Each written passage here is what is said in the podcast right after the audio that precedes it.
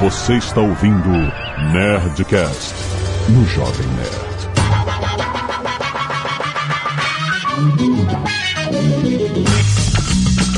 Lada, lada, lada, nerds! Aqui é Alexandre Antônio do Jovem Nerd. Carros elétricos, carros elétricos everywhere. Aqui é o Tucano e eu fiz uma baita de uma pauta para um outro tema. eu fiz errado, eu acho. Bom dia, boa tarde, boa noite, Tucano. Me dê um abraço e vamos caminhar em direção ao sol, porque eu também não sabia que era esse o tema. Aqui é Roberta Arcoverde. Quanto maior nossa expectativa de vida, mais distante é a aposentadoria. Eita. Hum, porra, me deu até tristeza agora. Fala pessoas, aqui é o Caio Gomes. Eu acho que o Alexandre só falou pra mim o tema de hoje, então. Ou por outra, ele falou pra todo mundo, mas ele mentiu. Aqui é o Azagal e nos próximos séculos eu não estarei aqui. Olha, se eu fosse você, eu não apostava nisso. Você quer, seu carro? Claro, Testemunhar os próximos 200 anos? claro. Meu sonho é, o- eu já te falei, meu- o futuro Ghost in the Shell. Me prometeram e até agora ninguém me entregou. Ah, É de- isso que eu quero. Muito bem, nerds! Estamos aqui para falar sobre os próximos 200 anos. A gente já fez alguns nerdcasts sobre tecnologias do futuro, então e agora a gente vai além. Vamos imaginar o mundo em geral. Muitas coisas podem acontecer em dois séculos. Geopoliticamente falando? Também, se você quiser. Olha, olha. Só aquele Nerdcast pra marcar, sabe? Aquele pra ficar datado, pra gente ver o quanto que a gente vai errar. É. E-mails! Canelada.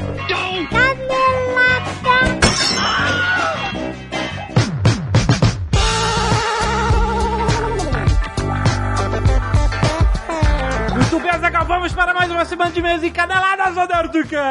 Vamos! E Azaghal, hoje nós vamos falar sobre o futuro. Os próximos 200 anos estão apenas começando, Azaghal. Mas Johnny Walker está celebrando 200 anos de história. Caraca! Caraca! Exatamente, olha só. E a campanha de Johnny Walker é justamente pensar, projetar os próximos 200 anos. Lembrando que nós estamos, Azaghal, em uma nova corrida espacial. É verdade. É isso. As pessoas que vão colonizar Marte já podem ter nascido, Azaghal.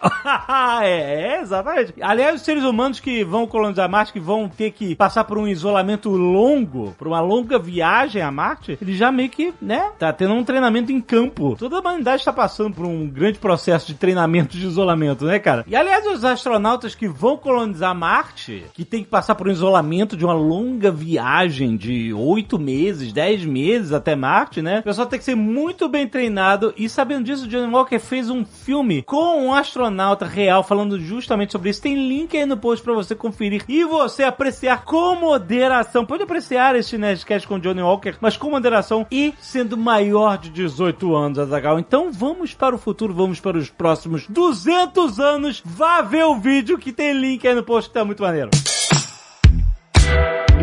E olha só, Zaga, hoje é dia de Nerdcast. Olha, Já- tchim, tchim. Gente, Já está publicado aí na sua timeline. O papo de hoje é justamente sobre o que levantou as orelhas de muitas pessoas para o mercado financeiro nas últimas semanas, que foi o caso do short squeeze da GameStop, gente. O que aconteceu? A GameStop explodiu. Uma empresa que estava, né, cada vez pior, com o faturamento caindo, com o valor das ações caindo, e de repente a galera do Reddit, a galera do Wall Street Bets mostrou o seu poder de fogo, seu firepower, o poder de compra, levantando as ações da GameStop, fazendo um short squeeze e brigando de frente com os hedge funds. E teve treta com Robin Hood. A gente vai falar sobre tudo isso com o Pepa, vai ser muito maneiro esse papo. E Caio Gomes também está conosco. Cara, simplesmente baixa, deixa baixando quando estiver escutando esse Nerdcast e vai ouvir o Nerdcast desse mês, que é trazido pela Nova Futura. E olha, preste atenção, tem novidade, hein? Todo o mês de fevereiro, todos os seguidores do Jovem Nerd que investirem na Super Strike vão ganhar uma mentoria especial dos principais analistas e professores da Futura Academy, Azagal. Ó. É o seguinte, mentoria com duração de 30 dias. Você vai ter acesso a uma sala exclusiva uma vez por semana, onde você vai poder tirar todas as suas dúvidas sobre o universo de investimentos. É muito bom. Além disso, eles ainda vão dar de lambuja, de presente para todo mundo que participar da Super Strike, um voucher no valor de 100 reais, a sua escolha para você você poder comprar créditos da Blizzard, League of Legends, Xbox Store ou PlayStation Store. Fica ligado. Pra quem não conhece, a Super Strike é um investimento para potencializar os rendimentos do seu portfólio. Você vai acompanhar as oscilações de uma ação à sua escolha durante o período de 2 a 3 meses, tendo possibilidade de ganho de 6, 7, 8%, até mesmo 16% nesse período. Mas isso vai depender da operação que você vai escolher e qual vai estar disponível no dia da contratação. A vantagem desse investimento é que você pode ganhar na alta ou na queda da ação também. Mas lembre-se, todos esses investimentos, é importante lembrar, esse investimento envolve riscos e antes de investir, os especialistas da Nova Futura estão lá para tirar todas as suas dúvidas. Tem link aí na descrição deste podcast para você ter todas as informações sobre a Super Strike especial. Preenche o formulário e o time de analistas da Nova Futura vai entrar em contato com você. Lembrando, hein? Só vai até dia 28 de fevereiro de 2021. Então aproveita, tem link aí no post. Escuta o Nerdcast, tá muito maneiro. Azaghal, olha só, continua rolando em todo o mês de fevereiro a liquida faca da Nerd Store! Olha! E olha só, hoje nós temos um anúncio especial, que é uma novidade incrível vindo diretamente do outro lado da Terra-média, um lugar mágico com suas próprias histórias, povos e mitologias. Nós estamos falando de Terra Leste! Olha só, cinco cervejas com os tipos e sabores mais marcantes, um para cada um dos povos da Terra Leste. Presta atenção, processo artesanal, desde a produção das cervejas até as suas vestimentas de garrafas, Adaga. Exatamente. Caraca, Ai. roupinha de garrafa. Exatamente, gente. Além das cervejas, também tem três canecas temáticas de madeira. Não sei se você já viu o 3D anunciando a todos os cantos da internet, mas, cara, é muito maneiro. E as cervejas da Terra Leste estão com desconto especial de até 20% off durante a liquida Motherfucker. Então preste atenção. Tem variedades de kits. Ó, tem kits de 5 cervejas, kits de cervejas e canecas, kits de canecas ou só os produtos individuais se você quiser. Vai lá no link do post. Não perca a promoção de você conhecer novos sabores vindos da Terra Leste, rapaz. Olha, a Liquida Motherfucker vai sortear um PlayStation 5. Não se esqueça. A cada 200 reais em compra, você ganha um número da sorte vai concorrer a isso mesmo. Um PS5 Caraca! Exatamente, a Zagal Nerd Store está com tudo. Cada 200 reais, se você 200 reais, um número da sorte. Mais 200, mais um número da sorte. Você vai acumulando tudo que você comprar. Lembrando que vale até dia 20 de fevereiro essa promoção para você para sortear no fim do mês. Estoques limitados. Aproveita, clica no link aí do post, participa agora só na Nerd Store, a maior loja nerd do Brasil.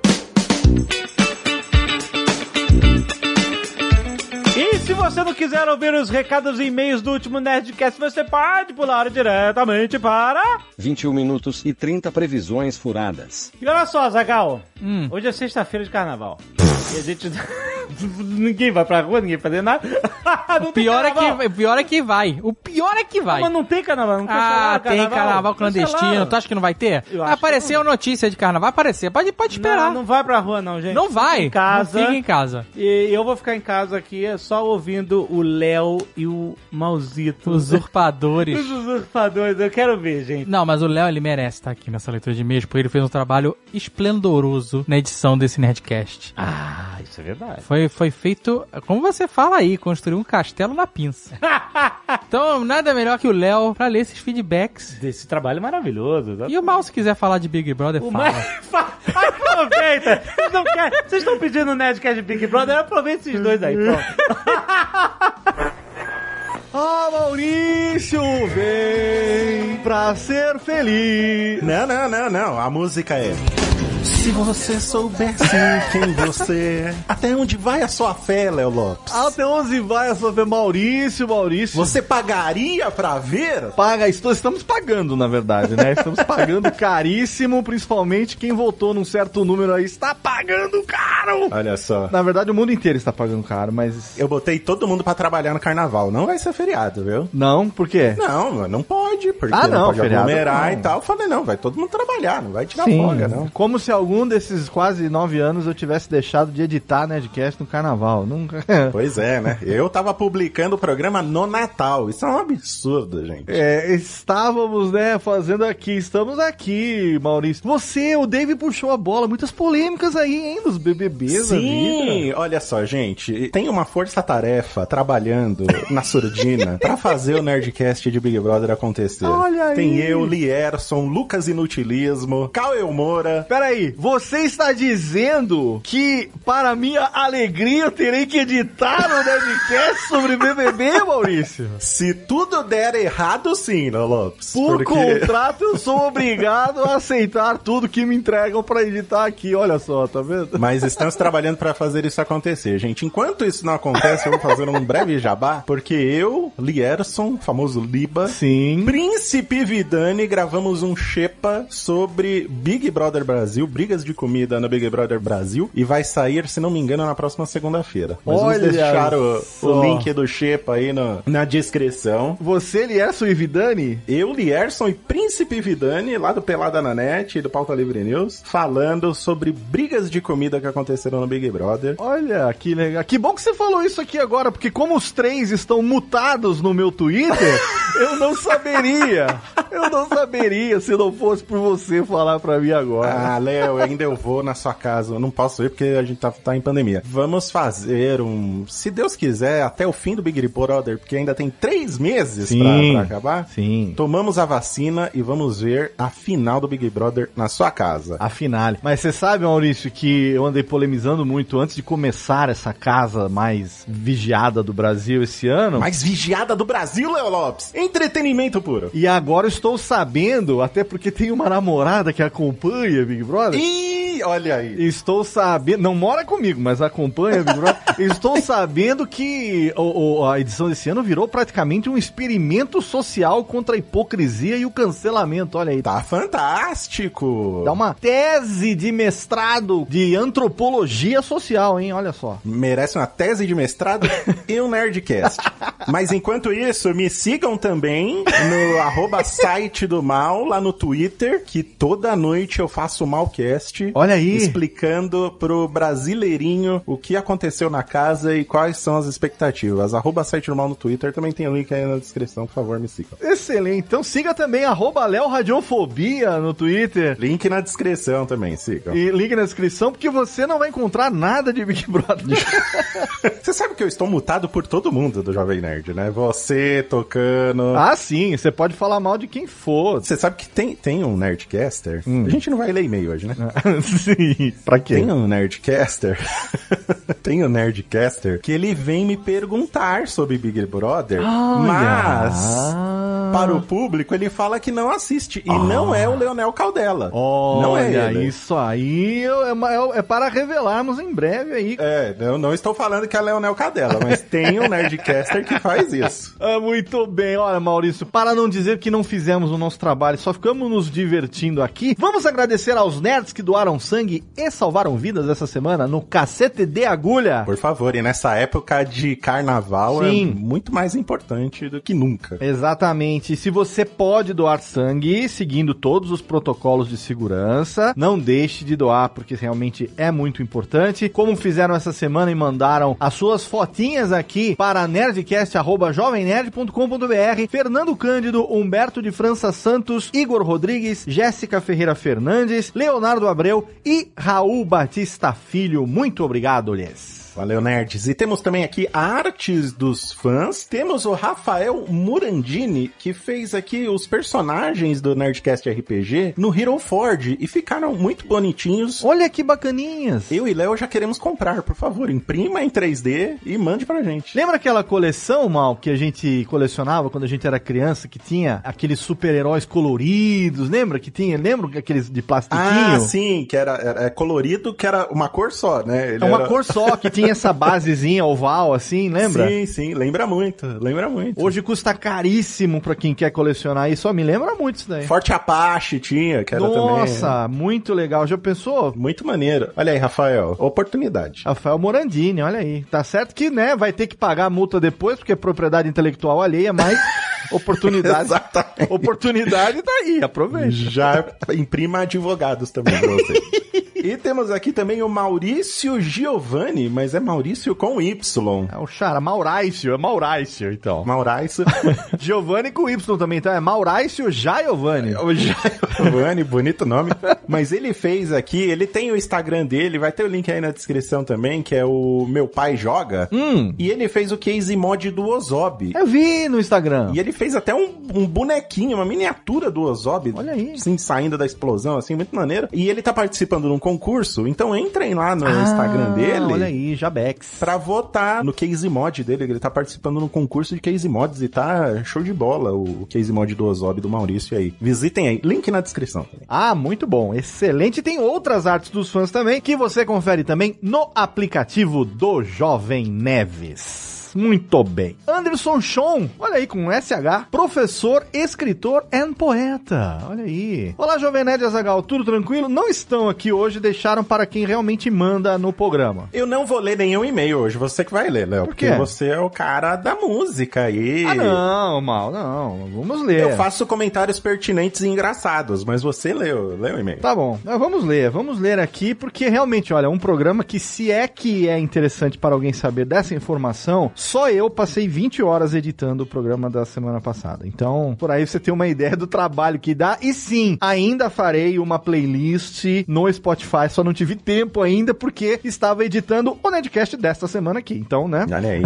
Quando der tempo, Não para. a gente faz. Não para, aqui é linha de produção. Mas vamos lá. E-mail do Anderson Schon. Então, adoro músicas de filmes, novelas, séries e tudo mais que puder compor a cena e torná-la marcante. Vou adicionar a minha experiência com filmes e David Bowie. Olha aí, Olha o aí. camaleão do rock. Aguçei a minha percepção e notei que todo filme com uma música do Bowie na trilha era um bom filme. E isso me fez procurar os filmes através das músicas contidas nele. Não sei se é coincidência, mas até o exato momento gostei de todos os filmes que vi e ouvi a trilha do nosso querido Zig Stardust. Posso citar Bastardos Inglórios, As Vantagens de Ser Invisível, Praia do Futuro, Guardiões da Galáxia, A Vida Secreta de Walter Mitty e A Vida Aquática de Steve Zissou, que tem toda a trilha composta por seu Jorge, fazendo versões de David Bowie em português, só com voz e violão, e é incrível. A lua inteira agora um manto negro. Oh, das vozes do meu rádio. Oh, oh. Caralho, que maneiro, não sabia disso. Olha aí. E que se for verdade, tá tocando aqui no fundo agora, porque eu também tive que editar esses e-mails com as músicas, né? Muito obrigado pelo trabalho de vocês. Sou um ouvinte assíduo do Nerdcast e venho melhorando meu inglês com a ajuda de vocês, da Rossana e do Guga. Queria mandar um abraço pro Pedro Duarte. Olha aí, nosso querido Baianeira. Pois eu escrevo lá pro Nerd Bunker e foi um convite dele que me fez poder participar um pouquinho desse universo do Jovem Nerd. Beijos e abraços. Crônicos do Anderson Schon. Olha aí, realmente, a música do David Bowie no Bastardos Inglórios é aquela do momento que tá pegando fogo lá. With gasoline! Maneiríssima, né? É animal. A música da Xoxaná pega fogo, Kingarau, literalmente ali, não. Muito bom. Valeu, Sean, pelo seu e-mail. Fala aí, galera. Me chamo Bruno Bowser. Olha aí. Bowser do Super Mario? Não, é Bowser com B-A-U. B-A-U-Z-R. Ah. é Bowser. Uma pena. Como se pronuncia mesmo, é Bowser. E adorei o tema do último Nerdcast ser sobre músicas temas de filmes. Passo várias horas durante a semana procurando playlists com trilhas sonoras de filmes que marcaram época, pois sempre acabo descobrindo algo novo quando achava que já conhecia todas. Impossível conhecer todas, né, queridão? Porra. É, é lógico. Ninguém E conhece. aí já compreendo todos os fenômenos. Gostaria de colocar aqui apenas algumas curiosidades a respeito da música Missy Lou em Pulp Fiction, que foi citada no programa, inclusive tocado um trechinho ali pra você. Muito antes da música fazer sucesso com Dick Dale, a primeira gravação dela que se tem registro é de 1927, pelo artista grego-otomano Tetos Demetriades.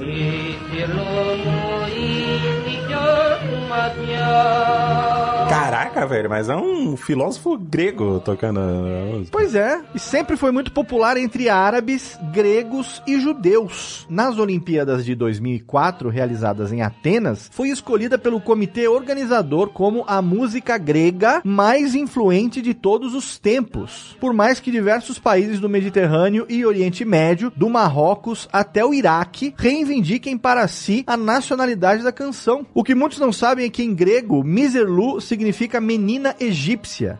Olha aí. Em turco significa egípcio. A palavra vem do árabe Mizrl, M-I-S-R, que significa Egito. A letra trata da intensidade do amor de um grego por uma garota muçulmana egípcia. Por essa razão, muitos a consideram de origem egípcia, embora haja fontes que afirmam que a canção é parte do repertório rebetico, um blues grego surgido nos portos e tavernas, interpretado por marinheiros, imigrantes clandestinos e foras da lei. Também há indícios de origem turca que nos leva à época do Império Otomano dos séculos 17 e 18. De fato, é uma canção tradicional de amor que faz parte do folclore do Mediterrâneo Oriental e possui versões em diversas línguas, como árabe, turco, grego, ídish, ladino, que é a língua conhecida judeu-espanhol, que remota do século XV, entre outras tantas. Caraca, velho, mas esse cara tá, é uma enciclopédia humana. É, Dick Dale era filho de imigrantes, a família do seu pai era libanesa e de sua mãe polonesa bielorrussa, explicando assim o contato com o folclore da região dos seus antepassados. Espero que essas curiosidades tenham sido interessantes. Todo conhecimento é sempre válido e deve ser compartilhado. Muito obrigado e continue com um bom trabalho, nosso amigo Bruno Bowser. Caraca, olha, se ele não copiou tudo da Wikipédia, parabéns, viu? Com certeza. Parabéns, porque esse é um conhecimento profundo de uma única música. De uma única música que eu não sabia, não tinha a menor ideia e, assim, tudo bem, o programa foi de músicas tema, de filmes e tudo mais, mas você sabe, né, Maurício? Hum. O que tá realmente na cabeça do brasileiro é o tema Se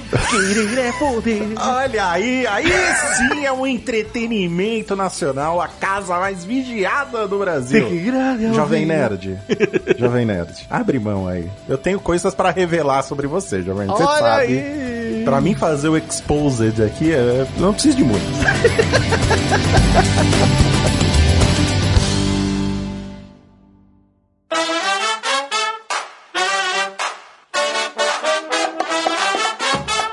uma coisa que eu sei que a Zagal quer viver para ver no futuro próximo. Apple Car. Não sei não se eu quero. É, tá vindo. O Apple Car é uma, é uma realidade, cara. Vai acontecer. Mas a bateria não vai durar nada. Você vai ter que carregar uma vez por dia, à noite. Pô, tu vai ter que comprar um Apple Car e vai ter que carregar um reboque de bateria extra. um trailer, Vai aquele ter que trailer. ter um, puxar um, um reboque da MOF. Gigante, né? Tipo, em um hall da MOF, né? Exata. Imagina o preço disso, maluco. É. E Ou comprar então, o carregador, né? Que não vem, né? O carregador não vem! Carregador, maluco. Porra. E aí tu vai ter que comprar e comprar uma película pra botar em cima do para-brisa, porque ele arranha todo. Puta que pariu. Mas olha, os rumores, não, nada disso. Nesse momento estão gravando, é, é oficial, mas os rumores é que, né, eles fecharam um negócio com a Hyundai. Não foi a Hyundai que comprou a Boston Dynamics? Foi a Hyundai que comprou a Boston Dynamics, isso, foi isso mesmo. Eita caralho. A Olha. gente tá nesse a Hyundai. Quem diria a Hyundai, hein? Quem diria? Fez o Tucson, botou lá verde e amarelo no Tucson, Copa do Mundo. Ah, que beleza, os caras vão aí, caminho da destruição mundial, mano. A Boston Dynamics, ela tá. Você viu que ela botou os robôs fazendo dancinha da vitória? A dancinha da vitória. isso Caraca, é assim que eles vão dançar nas nossas cabeças. Vocês viram esse vídeo? Me? E agora eles não precisam mais de alguém pra carregar eles, né? Pra recarregar a Isso bateria. é merda. Eles ganharam uma autonomia monstro e agora eles se recarregam sozinhos. Sabe, sabe Tipo, aquela coisa assim que Rumba. ninguém nunca viu uma porra de um filme de ficção científica na, na Boston Dynamics? Nunca! Mas é teve um inexorável, é inexorável o futuro. Exato. Eu já cansei de falar que esse robô, o que mais me assusta é o Spot. O cachorro. Ah, o cachorro. É o cachorro que tem uma mão assassina no lugar da cabeça, mano. É a parada mais absurda que eu já vi. Vamos fazer um cachorro esquisito e vamos botar uma cabeça pra ele ficar um pouco mais simpático, que, né? Gerar ali uma, um, um reconhecimento. Não, não, não. Deixa eu botar uma mão. É, tipo uma, uma girafa do mal. Vamos imaginar uma parada escrota que você só veria num pesadelo. Vamos, vamos, agora constrói. Tu já viu ele caindo e levantando? É, Você vê que o bicho levanta no, no talo, pá! Nossa, cara, isso é muito, isso é muito filme de terror, isso, cara. É. Ó, e orçamento de filme de terror. Tu compra três ou quatro spots desse, é 75 mil dólares um bicho desse. Ah, não é tão caro. Compra três desses, tu faz um filme de terror. Compra um com um bracinho, sabe qual é? O bracinho da faquinha. Cara, a Ah. gangue dos Dobermans versão Versão 2025. esporte. É. Isso, é, Exato. é o remake do Gangue dos Ormans, é isso isso mesmo. Só que esses dobram, mas não deixam testemunha não, malandro. E abre porta, né? Porque pra mim o que mais assusta é isso. Aquela mãozinha abre a maçaneta, que é uma coisa que Isso. nenhum cachorro faz. E se gira a maçaneta, gira a faca. Então, ó, enfia e gira. Enfia e gira. Tuf, tuf. É que nem, é, é que nem os foguetes da corrida espacial que te- eles botavam o astronauta lá só pra fingir que eles não queriam botar uma ogiva nuclear na ponta daqueles mísseis. E aí é a mesma coisa, eles fingem que eles querem que o negócio gire a maçaneta, mas eles querem que ele gire a faca dentro de você, é isso. É, exatamente. mas, ô, Roberto, você sabe qual é o objetivo da Boston Dynamics? É, Tipo, Bora dominar o mundo, né? É isso que eu ia dizer, mas não é singularidade, dominar o mundo? É, qualquer coisa diferente disso, eles estão no caminho errado. Coreografar? Não, eu acho que tem a ver com fazer coreografias de danças. Eu acho que tem a ver com logística, com Caraca, esse bicho devia ser um puta TikToker, cara. Pois é, ia dominar o TikTok, imagina. Caralho. Que inferno. Mas eu acho que talvez os objetivos iniciais eram de organizar armazém, né? Colocar... Porque hoje já armazém já é- muitos deles, pelo menos na Amazon, já são totalmente ou parcialmente automatizados dessa forma, né? Você tem aqueles robôs que pega carga, coloca na, num certo lugar e com RFID você sabe onde está a carga, para onde vai, de onde veio, e faz todo o tracing. Eu achava que era para isso que eles serviam também, porque como eles conseguem abrir maçanetas, eles têm uma facilidade de movimentação ali no, no ambiente, mas mais facilitada. Ele começa como um contínuo e vai subindo na empresa. É, é isso, é isso que a nossa Dynamics quer que a gente acredite, porque pra mim é muito, assim, para mim na minha cabeça é exército que eles querem. Claro. Porque eles têm a forma humana, então as armas que a gente tem funcionam, eles dirigem os carros que a gente dirige, entra em porta que a gente entra. Caraca, Caio, eles podem carregar armas, dirigir carros Exato. e aviões. Olha, o projeto secreto Macacos, Azagal. Não, mas acabou o avião. Agora é drone. É, dro- te- Cara, tem um filme que eu vi essa semana no Netflix chamado Beyond the Wire, se eu não me engano. Bicho, é isso. O negócio de levar arma pode ser, porque ah, você usa o drone pra dar aquela limpada, né? Terraplanada, né? Daquela limpa. É, exatamente. Sabe qual é? o- Terraplanado. Pré-lavagem. É muito Terminator, né?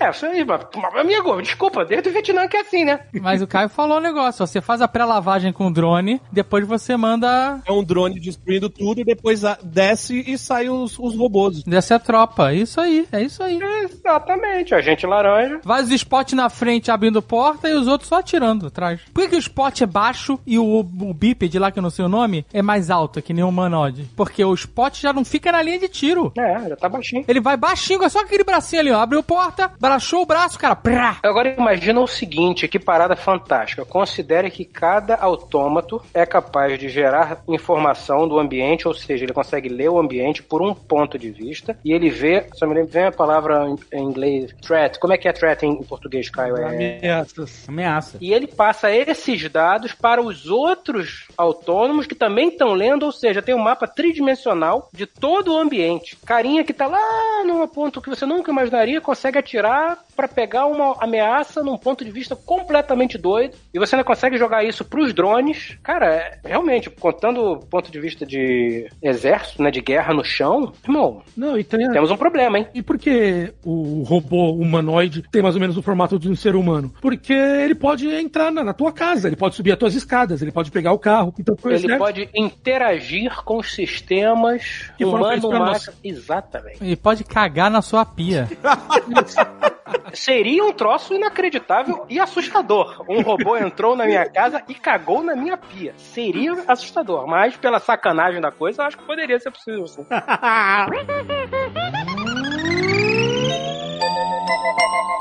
Vocês estão falando aí desse negócio de robôs humanoides, de serem humanoides para justamente poderem interagir com o mundo humano, né? Em vez de apenas um robô com, sabe, com funções específicas, tipo o robô antibomba, ele é, sabe, um, Uma cobrinha, uma cobrinha. uma cobrinha, um, um tratorzinho, etc. Assim, a gente tá falando de cenário de guerras e tal, mas isso me traz muito à memória Robocop. Estou falando de robôs policiais. Eles não estavam usando em Singapura o spot pra falar pra galera botar máscara e fazer distanciamento social? Aham. Aí, agora é só dar uma pistola. Você acha que isso é possível, cara? Porque o Robocop, cara, é um filme visionário. Quer dizer, no caso, o Robocop, ele, os robôs eh, apareciam... Depende do lugar. Depende do lugar. Depende do país, iam, iam depredar o robô, roubar o cobre do robô, isso é uma merda, sabe é? Na China, com certeza rola. Aqui no Brasil, amigo, o nego ia dar uma banda, ia desmontar o bicho todo na Avenida Brasil, ia ser uma cagada. É, tem a questão que é um, um aparelho, um bicho meio caro também pra você construir pra ele fazer cocô na pia das casas das pessoas. né? Mas, mas essa que é a grande sacanagem da coisa coisa. Essa que é a maldade da coisa. O No- cara investe um milhão e meio pra incutir o medo, pra incutir o pavor. Você acorda de manhã, você olha e fala, caralho, cagaram na minha pia. Cagou um QR Code. É, Já como? pensou esse policial robô no Rio de Janeiro? Quando ele volta pro quartel da PM, ele chega lá na oficina, aí um cara vira pro outro lá, os, os mecânicos, falam assim: Porra, mas esse robô tá com braço de voyage, caralho! A bateria de Santana! Basta um grande hino também, né? Pra inutilizar o bicho. Ah, sim. Não, mas aí a gente tá partindo do princípio que a coisa vai ser feita. Fred, no Rio de Janeiro, dependendo da facção, tem até bazuca. A artilharia antiaérea, maluco. Tu não lembra que esse negócio que falou aí do robô em Singapura ficar avisando pras pessoas. Tu não viu um robô desse em São Francisco? Eu vi um robô que tava vigiando o quarteirão lá com a câmera. Mas esse era o robô Covas, né? Que mandava os moradores de rua sair fora, né? Então, é, teve uma. teve, Robodória. é, teve essa polêmica realmente com essa empresa, porque ela é uma empresa de vigilância, câmeras, essas coisas, e eles colocaram esses robôs, teoricamente, pra mostrar que é uma câmera móvel e que eles gravam tudo, etc. E ele, só que aí os robôs começaram a, justamente a espantar moradores Não, de não, rua. não. Os robôs não. É, os O seres robô humanos. não tomou essa decisão. Exato, exatamente. Eu tô monitorando aqui, tô vendo um cara dormir, ah, eu não vou deixar barato. É, eu, robô, tô tomando. Não, não. exatamente. Alguém falou, robô, vai lá. Exato. Porque se o robô já tá decidido esculachar quem mora na rua, amigo, aí fudeu mesmo. É.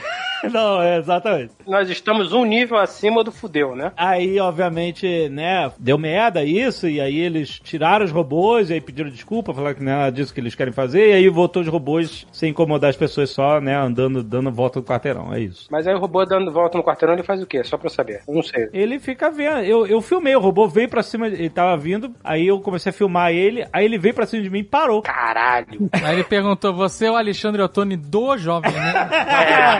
aí ele parou, deu uma olhadinha, e depois ele continuou o caminho dele lá. Se perguntou, esse robô tá obsoleto, porque nos anos 80 eu fui no Mapping em São Paulo, no Itaim, e tinha um Caralho, robô que, que ele sabia o meu nome. Como assim? Não, mas então, esse agora também Eu não sabe. sei, até Alexandre. hoje eu não sei como ele descobriu, cara. Não, não, conta essa história, você tá contando muito, muito por cima. Eu ia uma vez por mês pra São Paulo, de Santos pra São Paulo, pra ir no dentista. Aí, a gente aproveitava e fazia coisas que Uma, peraí, peraí, você ia uma vez por mês no dentista? era aparelho. Aparelho, aparelho. Você não escovava o dente de casa não, maluco? Azagal, deixa eu só te falar uma parada. Eu, eu nunca tive uma cárie na minha vida. Olha só. É, porque não achou. O álcool matou. E aí, eu, eu ia fazer as coisas que não tinha no, em Santos. Tipo, ir no, no McDonald's, ir no Mapping. E aí, eu fui no Mapping. Você é na galeria do rock? Não, era muito pequeno. Ah. E aí, eu fui no Mapping, tinha um robô com rodinhas, tal, não sei o quê. E ele tava falando com as crianças. Aí ele falou, ô Fernandinho! E ele falou meu nome. Você e sabe? eu fiquei bolado. Até hoje eu tô bolado. Não, Você sabe que não era um robô, né? Era uma televisão com uma câmera e um cidadão Pode lá no ser. almoxarifado olhando e falando: Ah, qual, o Pode- nome, qual o nome dessa criança aí? Ô, Fernando. Oi, Fernandinho! Falando no microfone, sabe? Mas ele tinha a voz metalizada, cara. Ah, porra. Então realmente era um robô, Tucano. Olha.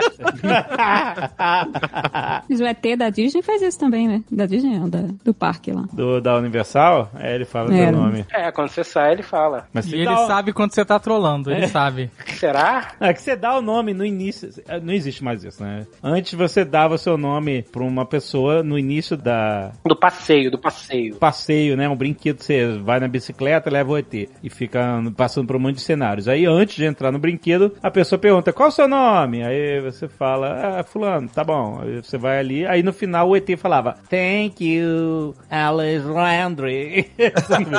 Mas se você falar assim, Balbrica, ele não fala nada. Sim, porque o cara finge que tá escrevendo o nome da zoeira. Agora, eu acho que seria de bom tom explicar pra audiência o que é um ET. O extraterrestre? Ou ET, né? Porque um ET as pessoas sabem. Agora, o ET. O ET, o- do filme, do Spielberg. O ET, ninguém sabe. O cabeçudinho esquisito? Será? Não sei. Não sabe. Você acha que não sabe, jovens? Levanta essa questão aí. Ouvintes, vocês têm ideia do que é o ET? Claro que sabem. Porra, não, claro que sabe não. Tô falando com os ouvintes, Ó, tô falando com você. Outro dia no Twitter veio um, um rapaz agradecer é, o Nerdcast porque ele se interessou por Star Wars e viu pela primeira vez no ano passado. Não, tudo bem, pode ter visto pela primeira vez. Ele sabia o que que era, já tinha visto Darth Vader, ele sabia o que que era. Então, mas só que imagina que Star Wars tem filme até hoje. E ET teve uma propaganda outro dia, que foi do ET, mas só os velhos que viram. É de 1984 a parada, e nunca mais apareceu. É, mas então, o fato talvez de ter filme do Star Wars até hoje seja um motivo para as pessoas não quererem ver, inclusive, porque, né, puta que pariu, uma merda. É verdade. O ET, por outro lado, pode ficar na, na, na- na memória afetiva, né? Sei lá, talvez o pai, o avô, chame e fale: Meu filho, vem cá, vê um filme que eu vi quando você era criança, era muito legal, não sei.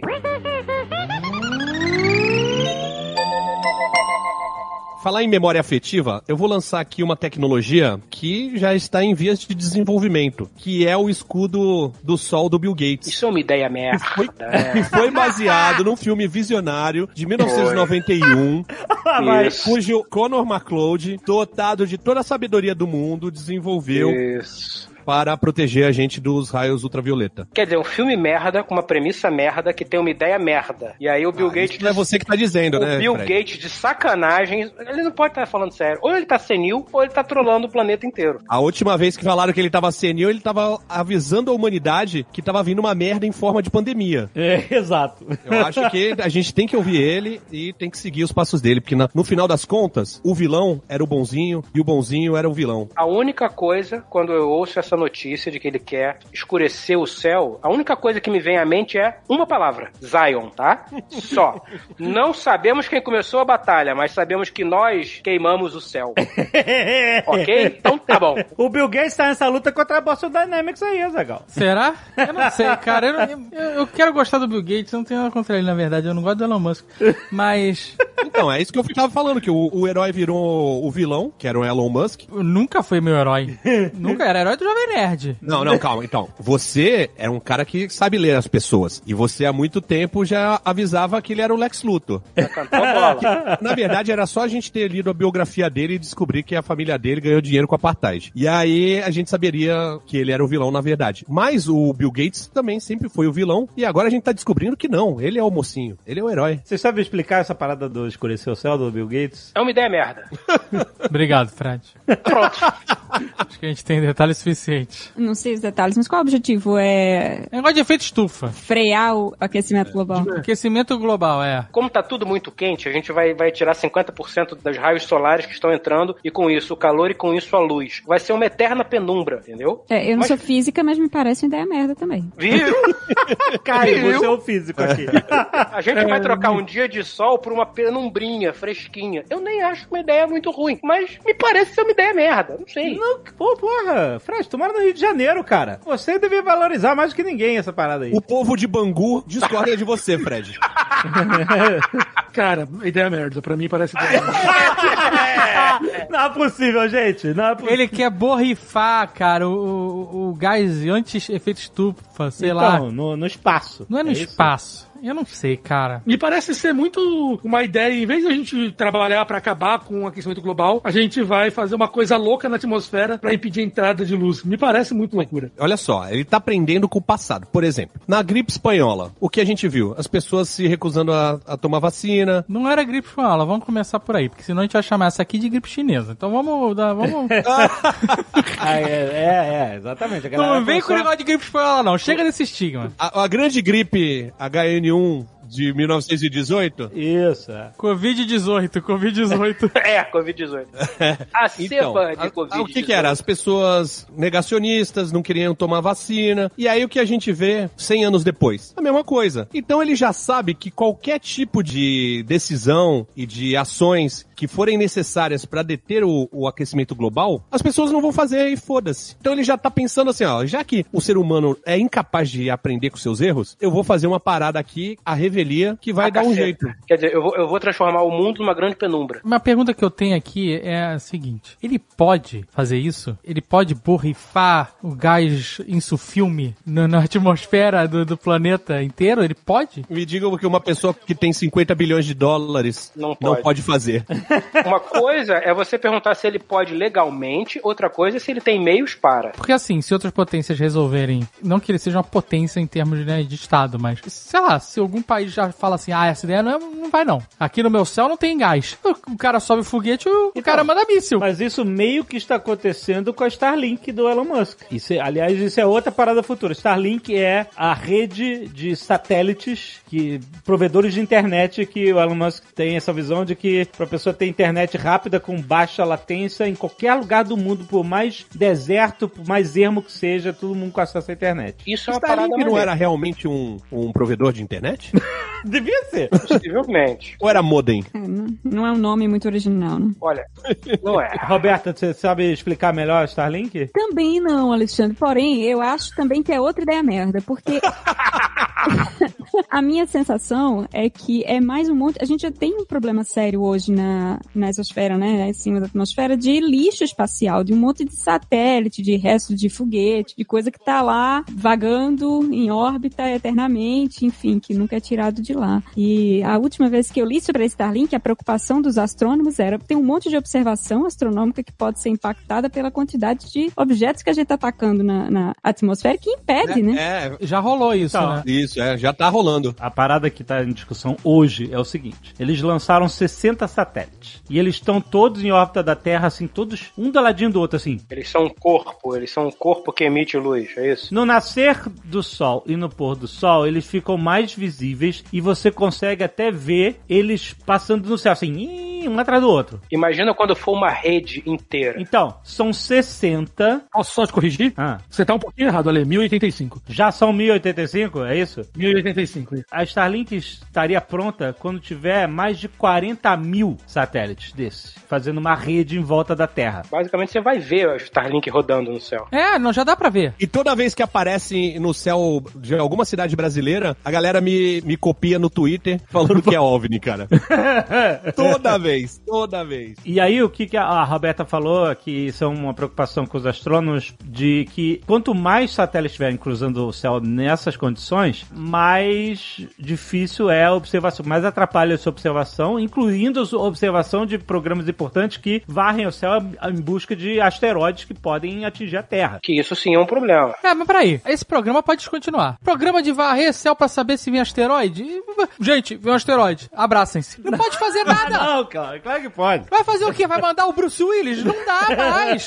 Dependendo de quanto você achar, você ainda consegue. Toda vez é sempre isso. Passou perto, passou perto. Porque o dia que não passar perto, não vai dar pra fazer nada. Faz o quê? Jogar bomba atômica no, no negócio? Não adianta nada. Eu imagino aquelas salas de controle do Cabo Canaveral, sabe? Cheia de gente, com uma porrada de garrafa de bebida, todo mundo, ó, ó, ó, ó, ó, passou! Caralho, passou, porra! Nego ligando pra concessionária e falando, puta que pariu, vou ter que devolver o carro, tô devolvendo amanhã, caralho. Eu imagino que seja isso. Mas é o seguinte, eu fui falar com o Sakane sobre a Starlink e ele falou o seguinte, olha, o problema é o seguinte, os satélites não estão ainda na órbita final deles. A órbita final deles vai ser bem mais acima da atmosfera e a luminescência deles vai reduzir muito. Então, Mas eles andam juntos como se fosse um- uma colcha de rectalhos, Isso, assim? é. Uma revoada de pássaros. Eles são equidistantes entre si? Sim. Mas isso aí não atrapalha, por exemplo, porque assim, eu, eu imagino, 40 mil desse. Isso não pode interferir, sei lá, na decolagem de foguete? Pode. O problema é o seguinte, eles dizem que isso pode gerar uma rede de lixo espacial que pode prender a humanidade na Terra. Não, prender não prende, não. prender não prende. É só uma questão de fazer um foguete grande o suficiente que você não esteja disposto a usar de Não. novo. Que aí o bicho vai batendo e levando as porra toda embora. Não, eles falam o seguinte: existem possibilidades disso gerarem uma rede de lixo espacial é, incontrolável. Entre aspas, um pouco que nem aquele filme da Sandra Bullock. Um lixo espacial acaba criando Hum. outro, batendo outro, e vai gerando e você perdendo o controle. O pessoal da Starlink fala que eles não vão deixar isso acontecer porque eles vão Ah. direcionar os satélites dele a todo tempo. Mas já É existe... que nem o, mas o navio petroleiro também não quer que vaze. É, agora eu tô muito mais tranquilo. Agora que o pessoal da Starlink disse que não vai deixar acontecer, porra, agora eu tô tranquilo. O problema é que já existem satélites da Starlink que não estão obedecendo a comandos, que já estão mortos, entendeu? Mortos ou se fingindo de mortos? Tá Fingindinho, estão só fingindinho. Pensando num exercício de futurologia, a outra coisa que me incomoda nesse projeto é que a gente está deixando uma empresa, né, a iniciativa privada, sem regulamentação ou sem monitoramento, colocar um negócio ao redor do mundo inteiro. Exato. Você vê hoje, por exemplo, em Myanmar, que acabou de ter um golpe militar, né? Desliga a internet da população. Por quê? Porque eles têm uma internet própria É. do governo. E podem fazer isso. Desliga. Ninguém na população tem internet. Como que você se organiza, né? Socialmente. E, e é isso que também me preocupa no caso da Starlink, porque é uma empresa que tem o controle daquele hardware, né? E da- do funcionamento daquela rede. E ela pode dizer, não, desliga aí a internet pro Brasil. Mas é só um detalhe, a Starlink, ele é um dos projetos que tem sido feitos assim. O Jeff Bezos também tem trabalhado numa outra empresa espacial dele, né? Cada bilionário tem sua empresa espacial. E Caralho, isso é maneiro, mas podia ser melhor, mas isso é maneiro. ele também tá criando um projeto tipo Starlink para poder fazer internet mundial. Não, e não só, a Rússia também tem, a China também tem, esses caras todos têm um projeto parecido. Então não é só a Starlink que vai estar uma constelação de satélites no céu, tem uma cacetada de empresas com isso. Então você viu que o Bill Gates tá atrasado, né? Porque Você, você vê que o Alexandre não conseguiu desapegar do herói dele. Claro Não, que não não, consegue, pela- tá para com Não isso. consegue, você- não consegue, não consegue. É síndrome de Estocolmo. Que absurdo. Passando o pano autônomo Não aí. tô, né? caraca, É, tô falando que... É isso aí. Não, para com isso, vai ser aquele Marco Gomes, vai ficar criando um, um negocinho, botando palavra na minha boca. É, tu acha sério. Tô querendo dizer que o que ele tá fazendo não é diferente do que já tem por aí hoje. Agora, entendeu? Caio, você falou aí que o, o Bill Gates tá atrasado, mas e se o dele for nanorobôs? Nessa nuvenzinha aí. O Bill Gates podia continuar investindo no, no negócio da privada autossuficiente, né? Isso sim era uma revolução. E isso seria uma parada útil, muito melhor. Bota o pessoal pra cagar direitinho no planeta, muito melhor do que cagar o céu inteiro, porra.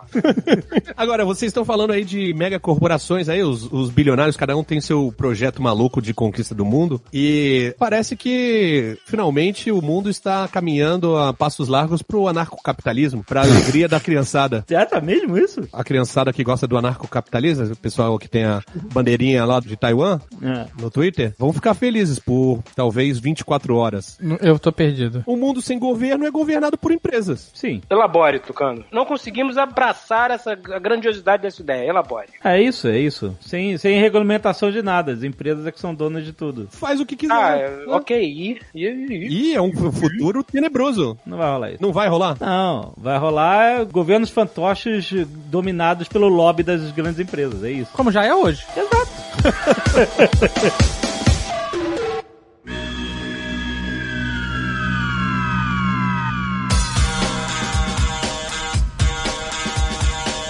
estão conseguindo me fazer perder o tesão de viver 150 anos. Parabéns. Ah, não, não. É um bom tópico aí que a Roberta já falou na, na abertura. Expectativa de vida, longevidade do ser humano. É, isso era algo que eu de fato estava bem animada até lembrar que eu vou ter que trabalhar mais mesmo. Eu tenho um grupo com o Fred, chama Beluga VIP. Não, não. Beluga idosa. Belu mudou agora, recentemente, verdade. É, Beluga idosa. Recentemente mudou pra Beluga Idosa. E, e somos em quatro no grupo e eu sou o herói da resistência ali, mano. Eu sou o único que ainda tem uma vida desregrada. É, isso é bonito. Como assim? Come, hambúrguer dois dias na semana e almoça coxinha com caipirinha. O resto, a galera tá loucaça. O, o Batatinha, agora é o rei da batata Iacon. O Fred tá comendo na balança, tudo na gramatura, tomando chá de whey no café da manhã. Os caras tão, meu amigo. O grupo, que era o grupo pra falar da vida, do cotidiano, agora é um grupo de receita. e de hábitos saudáveis. Eu tô me sentindo deslocado. Aquele negócio assim de, pô, tô tomando um remedinho pra pressão. Aí o outro responde, é um roxinho. Eu também tô tomando. Mas é isso aí, quer viver pra sempre? Você tem que entrar pra esse time aí, da Batata Iacon. Mas você não é desregrado, Deus. Eu já falei, você simplesmente funciona por um conjunto de regras diferente do nosso, mas você funciona. O grupo é tão bizarro que no, no dia que eles estavam falando, eles estavam falando pesado assim. Comida saudável e de, de- Eu fui tomar um cappuccino e vomitei. Eu não sei o que aconteceu, maluco. Psicológico.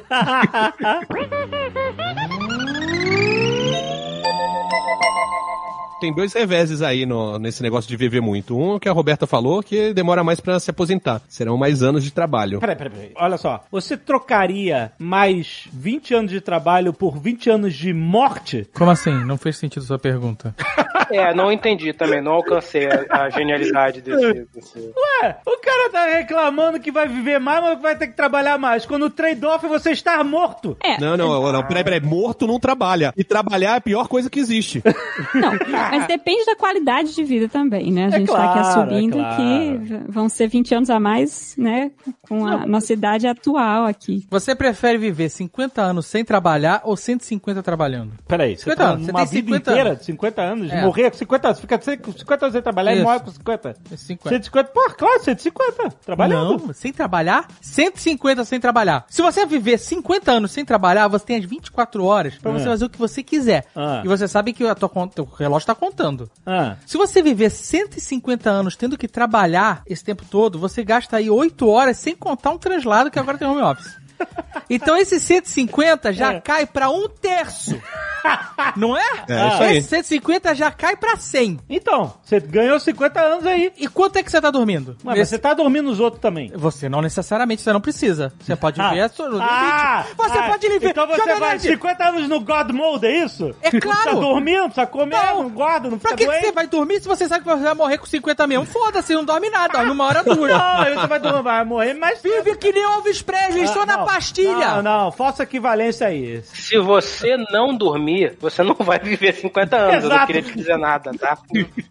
Não, não, 50 mas anos peraí, peraí, aí já tá- semana e meia. Tá mudando as regras. É 50 anos, viver 50 anos. É aquele negócio do um ano a mil. uh, Caraca. Posso baixar o nível só um pouquinho? Roberta? Meu Deus. Eu morei no Rio, pode. É 50 anos de putaria, de sodomia, de encher os cornos, de comer pra caralho. Não, quero saber. Não, não é. não pode é, ser. Não, é, não, isso é. É maluquice. 50 anos comendo. 50 anos Costela Week. É, Costela Week, é isso aí. Ela É isso vive aí. 50 anos? 50 anos tunando colesterol. Por que, amigo? Ah, 50 anos de God Mode. Tá ótimo. Mas, Jovem Nerd, Ah, eu quero. quando você vive uma vida desregrada, como eu, o senhor Caio e o pessoal do Beluga Idosa viveu, Ah. tá todo mundo agora com o cu na mão com 45, porque os 50 estão chegando e tá cobrando. E a gente ainda trabalhou. Então a gente tá num, num déficit aí de tempo, entendeu? Você fez um híbrido. Alexandre, pensa no Egito Antigo. Ah. Aquela porra daqueles faraó não faziam porra nenhuma da vida. Ah. né? Vida boa pra caralho. Morria com 20 anos. Agora, o cara que foi lá, trabalhou e construiu a porra da pirâmide, Hum. que puxou pedra, que botava água na areia pra pedra deslizar, Hum. o cara que fez o andaime, esses caras, pra eles, morrer era uma benção, uma dádiva. Mas olha, então. É melhor ser faraó. Eu trouxe isso, na verdade, pensando muito no. Tem um artigo de 1930 de um economista inglês que ele falava as previsões dele para daqui a 100 anos, ou seja, daqui a 10 anos, né? 2030. Aham. Ele dizia: ah, vai aumentar tanto a indústria, os processos fabris vão ficar tão mais produtivos e eficientes que o ser humano só vai trabalhar 15 horas por semana. Porque, e vai produzir o mesmo que produziu. E isso não aconteceu, né? A Aham. gente está trabalhando tanto ou mais quanto em 1930. Mas- Porque, claro, a gente está muito mais produtivo, ganhando menos, mas trabalhando mesmo. Então, não tenho a menor expectativa de que quando a gente passar a viver 200 anos, a gente vai trabalhar menos ou vai poder aproveitar mais os 100 anos extras que a gente vai ter em É, relação a vai hoje. ser trabalho, trabalho. E tem outra coisa, quanto mais aumenta a expectativa de vida, mais o, o mundo fica super populoso. Populoso, exatamente. É um Então, ó, tem uma previsão aqui que diz que em 2060 vão ser 10 bilhões de pessoas. Puta que pariu, não, amigo. 2000, Você tá indo na 2000, perola, bicho. Porra, eu tô fudido. em 2100 vão ser 11 bilhões. Imagina Não. Copacabana. Meu irmão, Aí aquele negócio de todo mundo é descarga ao mesmo tempo explode vai ser verdade. vai ser verdade. Cara, Copacabana Não dá. são poucos mil metros quadrados, é uma, é uma parada pequenininha, tanto que é um bairro, né? Mas tem a população da Islândia. Não existe espaço físico para botar mais gente em Copacabana. Não dá, Tucano. Aterrar o mar. Vai, vai ter que fazer um grande aterro. Aterrar mais, né? Vai ter que demolir aqueles prédios de 15 andares, de 10 andares e E construir. vai fazer um de 60? É, vai ser tipo Dubai. Não, não precisa demolir, faz em cima, faz em cima, Faz pra exatamente. cidade alta, exatamente. Faz a, a nova Copacabana. Isso, a Mas como? Aí é onde vão ser os alicerces. Na antiga Copacabana. Você mete os alicerces ali na Senhora de Copacabana, que é bem larga. Isso. É engraçado. Eu morei sete anos em Copacabana. E eu lembro quando eu aluguei meu primeiro apartamento, que eu fui ver, eu vi no jornal, o número do apartamento era, sei lá, 2201. Eu Nossa, 22 andar, prédio alto. Eram 24 por andar, meu. É, maluco. Dá pra botar um pilar, é, ô, Tucano, dá pra botar um pilar ali no Lido também, só que tem que cavar mais fundo. Cara, tem alguns lugares no Rio de Janeiro, Roberta, que eles funcionam por um conjunto de regras muito diferente da física. Sacou? Eles simplesmente ignoram a lei da física e falam: foda-se, é Copacabana. Aí, Prado Júnior, dá pra botar pilar pra cacete. Princesa Isabel. Dá pra construir fácil uma Copacabana em cima. Chama a engenheira aí, Tucano. Chama a engenheira aí. Imagina que o, o mundo inteiro vai ser Copacabana. Não, aí não. Aí não dá. É, então, é isso que Não, aí não vai não. Tocando, porra, puta que pariu, para. É isso aí. Não, cara, eu não gosto nem, nem de passar em Copacabana, que tá nervoso Vai a quantidade ter, de gente andando na ter rua. Cada vez prédios mais altos pra comportar o número de habitantes. Não, vai não. E fazendas verticais. Não, não vai não. Sabe por quê? Eu vou te explicar por quê. Ah. Porque as pessoas vão perceber o seguinte: que não vale a pena construir onde já está construído. As pessoas vão se afastar e elas vão para o mar. As pessoas, os bilionários, os bi... não, os bilionários vão mudar de brinquedo. O brinquedo atual é o espaço. Mas aí eles vão falar: olha quanta água aí parada, sem nada pra fazer com ela. Não, é- é Vamos besteira, mas fazer. um o mar é muito ruim, cara. É ruim pra quem, amigo? A ideia é muito idiota. Por quê? Porque o mar tá longe de tudo, não tem água no mar. Olha que coisa do caralho, Tucano. Você vai construir um país longe de tudo. Puta que pariu, onde é que eu assino pra morar lá? Por exemplo, Nova Zelândia vai ser fechada pelos bilionários, entendeu? Tudo bem. Lá eu posso sim, ser um mas- piscineiro de um bilionário, eu aceito. Não, Fred, a gente não é. Deixa eu te falar, a gente tá mais próximo do morador de rua do que do Jeff Bezos. Então a gente Essa tem, é a realidade. gente tem que aumentar Se você- o nosso se skill as suas ações- para chegar mais perto ações- piscineiro e de bilionários, Tucano. Se as suas ações da Petrobras começarem a cair, Hum. você pode, de repente, estar numa situação muito ruim. Não, Agora, você nunca vai ser o. Jeff Bezos. Não, certamente não. Certamente não serei. Eu teria que... Então, a Nova Zelândia, esquece, já é deles. Tudo bem, Vamos mas fechar. Paquetá pode ser nossa? Mas a Jacinta vai deixar? A Jacinta não vai deixar. É Jacinta, é, mas a Jacinta não vai viver pra sempre não, cara. Paquetá, ô senhor K, Paquetá vai ser uma nova Copacabana. Caralho, que inferno em Paquetá. Não ganha nunca. Olha só, a gente tá vivendo uma época em que esses bilionários todos estão vivos. Os bilionários criaram esses novos impérios do mundo digital, que é muito recente. Nós, velho, aqui, a gente viu eles nascerem. Jeff Bezos, Bill Gates. Peguei no colo esses caras. É... Quem mais de bilionário agora, o, o Caio? Elon Musk, o Mark Zuckerberg. Nos próximos 200 anos, esses caras já vão ter perecido. E Não esse- vão? Aí que tá. O, o Jeff Bezos não quer morrer, não. É, maluco. Eles vão ser o Walt Disney 2.0. É, porque o Walt Disney a cabeça tá congelada lá, ninguém vai descongelar mais. Agora, o Jeff Bezos, uma, uma das paradas que ele investe, inclu- ele investe de verdade em empresas de longevidade. Ele tá atrás disso. Aquela caraquinha brilhosa dele de Lex Luthor vai durar bastante. Você Ah, acha? eu acho bacana, cara. Se você se tivesse dinheiro suficiente pra investir nisso, tu não investia também? Eu investiria em uma armadura. Numa armadura. É, tipo Iron Man. É, ok, eu, eu vou cair nessa isca. Não- tá, mas a gente tá falando de longevidade. Não, senhor, eu não quero ver pra sempre, eu acho muito chato. Ah, tá. Ah, não, tudo bem. A armadura eu também, também assino. Onde é que eu assino nisso aí também? Eu já tô chegando no meu limite, já, já tô, entendeu? Eu não eu não gosto de ver pra sempre, imagina. Eu já lamento hoje ver as pessoas que me eram referência e amigos falecerem. Eu já fico, ah, morreu fulaninho, morreu Sean Connery, eu já fico, puta, imagina viver pra sempre. Ia ser muito ruim. Mas essa coisa de investimento em longevidade também tem que ver qual é o investimento em que tipo de tecnologia de longevidade, né? Porque uma coisa é, ah, não, vou investir em, sei lá, biochip que recupera neurônio, ou que aprende a retardar o envelhecimento do neurônio, isso é uma coisa. Outra coisa é é, legal. outra coisa é, tem outros bilionários na indústria de tecnologia, se não me engano, o Peter Thiel, que o investimento dele em longevidade é, vou injetar plasma sanguíneo de pessoas jovens no meu corpo pra eu viver mais tempo. Caralho, é vampiro, maluco. Aí é vampirismo a parada. Mas funciona? O Peter Thiel é louco demais. É louco demais. Demais. cara. Mas a Mas questão o- não é que funciona, é que não tem o- pessoas jovens é. suficientes pra salvar esses bilionários todos. Vão fazer farming de pessoas jovens. Caraca! Olha, as fazendas verticais não, não vão ser de comida, vão ser de jovens.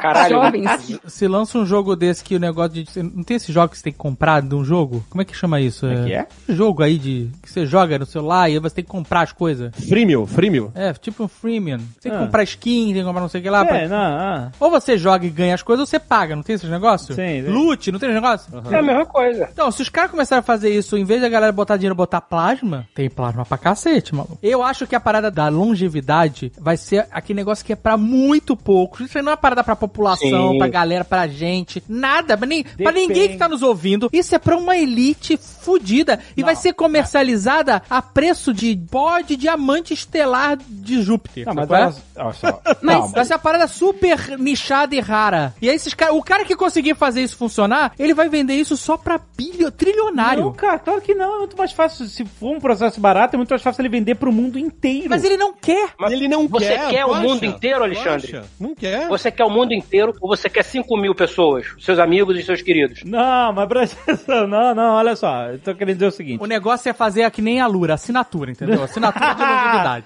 E aí o cara pega um grupinho ali de milionário, bota lá, ó, assina Não. aqui que você não morre. Presta atenção, nos últimos 200 anos nós tivemos avanços incríveis que atingiram a maior parte da população mundial, que foram responsáveis pela multiplicação absurda da população mundial. A maior parte deles baseados em saneamento, etc, né? A gente Penicilina. É, antibióticos e saneamento básico da população, água potável, vários tipos de avanços tecnológicos, eles realmente se. Mas vale lembrar que tem parte do mundo que ainda não tem nada disso. Não, eu sei que não tem. É tipo o Brasil, né?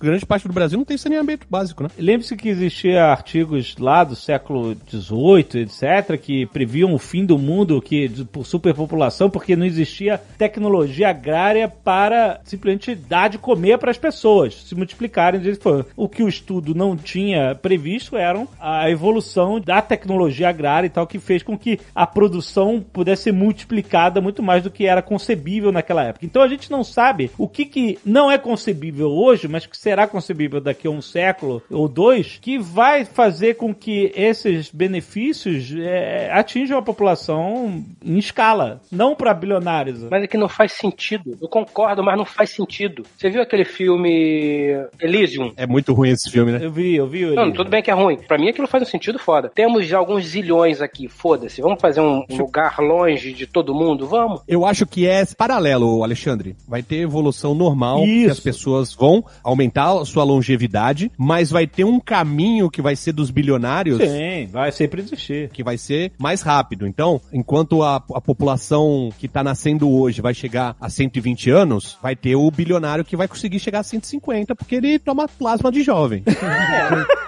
Não, mas olha só, vai ter, provavelmente, como a o Gataca previu, aquela sociedade geneticamente engenhada, onde a pessoa vai ter genes selecionados para ter melhor performance de concentração e etc e tal. Isso vai custar dinheiro. Não, então, essa é a parada que eu acredito que fica mais no, no campo dos ricos e bilionários. De ter mais uma divisão social aí de. Jovem Nerd, hoje tem um negócio de criogenia. Você pode realmente se congelar. Tem empresas que fazem isso. Não, mas Inclusive, aí- criogenia de óvulo, de óvulo fecundado, de Tá, isso tem espermatozoide. Você- aplicação, é isso. Isso tudo é pra uma elite, não é pra população geral. Não, mas o. E isso é longevidade de uma certa forma. Aham. Porque você pode ou tentar se preservar quando você morre, ou você pode preservar sua linhagem, seu legado, seu gene, sua genética, não sei. Uhum. Mas isso é pra muito pouca gente. Ah, verdade, pra pouca gente. E, e você acha que longevidade, os caras ricos vão querer dar. Os caras não querem dar educação Então, pras pessoas mas e eu- vão dar longevidade? Que eu tô querendo dizer é o seguinte, você poderia pensar da mesma forma quando o antibiótico foi criado, entendeu? Você, ah, não, isso aqui vai ser pra uma elite, etc e tal. Mas acabou o antibiótico, acabou beneficiando a humanidade inteira. Porque foi útil. Porque foi útil. Então, mas Vai é... ter a quantidade de pessoas necessária pra manter a estação espacial ou as ilhas flutuantes de Copacabana. Escuta o que eu tô falando, cara. Mas uma coisa que a gente não tá esquecendo é que antigamente você tinha poucos bilionários no mundo, pessoas muito ricas. Hoje em dia a gente tem uma população bilionária muito maior maior que se conecta. Então isso cria um mercado para que se exista soluções que não era uma coisa no passado. Então isso é uma coisa que a gente tem que lembrar quando a gente começa a pensar no futuro. É muito mais fácil de começar a se aproximar de um mercado cyberpunk, onde você vai ter realmente soluções unicamente para os bilionários do que era no passado. E eu acho que nesse ponto da ah, superpopulação, como é que vai alimentar, eu acho também que vai ter uma revolução agrícola que a gente hoje não concebe, que vai transformar a alimentação numa coisa de subsistência. Vai todo mundo comer alga, e esse negócio de comer filé vai ser um negócio pra bilionário mesmo. Não, aí não dá. Aí não dá. Viver de água não dá. Vocês estão fudendo meu planejamento de 150 anos. A questão agropecuária é muito importante, porque vai todo mundo comer realmente comida sintética, né? É que o senhor K hoje. Você tá reclamando, senhor K, mas você já vive assim. Não, eu tô vivendo a base de proteína em pó. Eu tô achando do caralho. Nunca achei que fosse possível. Eu tomo dois estimulantes por dia, um depois que eu volto, não, um antes de cada da academia, um depois do meu almoço de proteína em pó e como arroz integral. É Peraí, peraí, peraí, peraí, peraí. Almoço de proteína em pó? Como é que é isso? Não é fantástico isso? É, hoje mesmo eu jantei proteína em pó, whey, whey proteína em pó. Ele mandou uma colherada, ele abriu um pote de whey e mandou uma colherada pra dentro, é isso. É isso? E falou farofa depois. Deixa eu te falar, senhor K, isso aí deve fazer muito bem, mas. Não, não faz bem não. Isso Mas é não uma é fantástico, não. Não é fantástico, não. É uma merda, mas eu só Fantástico é Ramon. É aquele porquinho preto que come belota. Sabe o que que é 30 fantástico? quilos em um mês. Ô, senhor K, você disse que não é bom? Então por que você tá fazendo? Deixa eu te explicar. É fantástico do ponto de vista que eu nunca imaginei que desse para subsistir, porque isso não é vida, isso é sobrevida, subsistir com tão pouca ingestão de caloria. Não é bom. Bom eu concordo com o Tucano. É o, o porquinho. Bom é o torresminho que eu tenho ali no armário, que quando bate depressão, entre uma dose de proteína em pó e outra, eu vou lá e falar, ah, porquinho, que saudade, como um torresminho. Isso que é bom. Você manda um shot de torresmo entre uma colherada e outra de proteína em pó. Às vezes sim, às vezes sim. Eu falo, ah, torresminho, vem cá, vamos conversar. E uma cerveja alemã pra engolir. É. Eu só imagino a gente tendo essa conversa e o Rex sorrindo na casa dele. Nossa. É.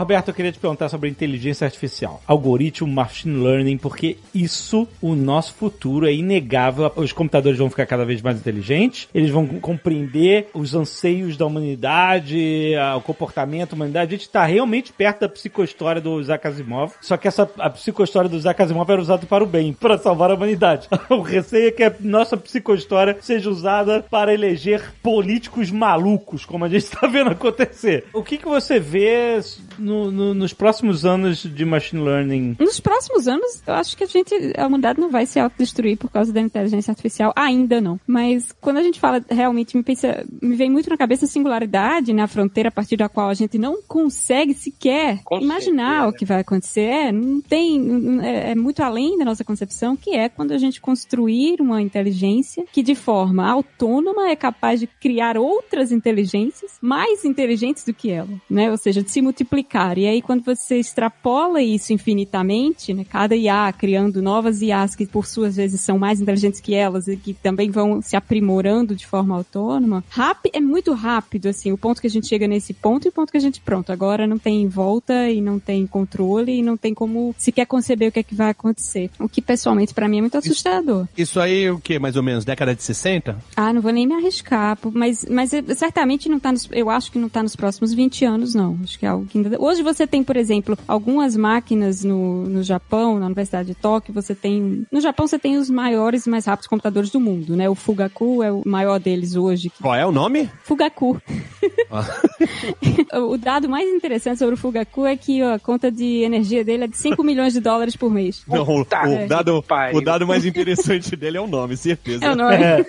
Mas ele faz simulações. Sabe essa simulação da Covid, do espalhamento de partícula de um espirro, que passou em vários jornais, como as partículas se comportam, né? as gotículas, foi feito pelo Fugaku. Enfim, é uma simulação extremamente complexa de fluidos. Fugaku é a terceira temporada de Westworld, né? aquele computador maluco lá que ficava É. simulando e prevendo e... Exatamente. Ele tem 7 milhões de cores, quer dizer, já roda Cyberpunk bem.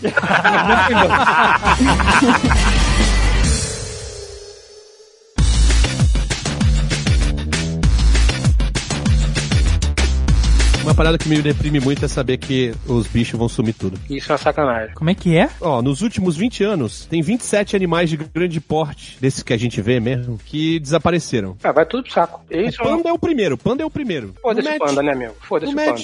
Foda-se o panda. O panda não tem função nenhuma. Mas, pô, rinoceronte, cara. Tem quatro espécies de rinoceronte hoje em dia. As quatro estão ameaçadas. É, isso é uma parada que eu gostaria muito de fazer. É engraçado quando você vai ficando velho, suas prioridades Mas mudam, né? queria- você queria fazer um rinoceronte? Posso fazer, posso fazer um na pequenininho. fábrica, na fábrica que a Roberta falou. Não, eu posso fazer um pequenininho em casa e mandar pra você. Mas enfim, não é isso. Eu queria muito ver um rinoceronte antes que o último rinoceronte morra. Eu queria ver um elefante antes que o último elefante morra. Antes que alguém diga, zoológico. Não, o que tem no zoológico não é um rinoceronte, não é um elefante. Lá vai, lá vai. É um bicho triste, deprimido e psicótico. Eu queria ver um rinoceronte ali. Já vi e é assustador. Já vi. Mas deve ser fantástico. É, é, Fez safari? fui pra África do Sul. Deve ser fantástico. E o elefante, eu lembro que a gente tava num carro e eu tava batendo foto do elefante lá no fundo com a minha tele. Daí, de repente, eu senti uma sombra atrás de mim. Quando eu olho pra trás, tinha um elefante, tipo, a um braço de mim, assim.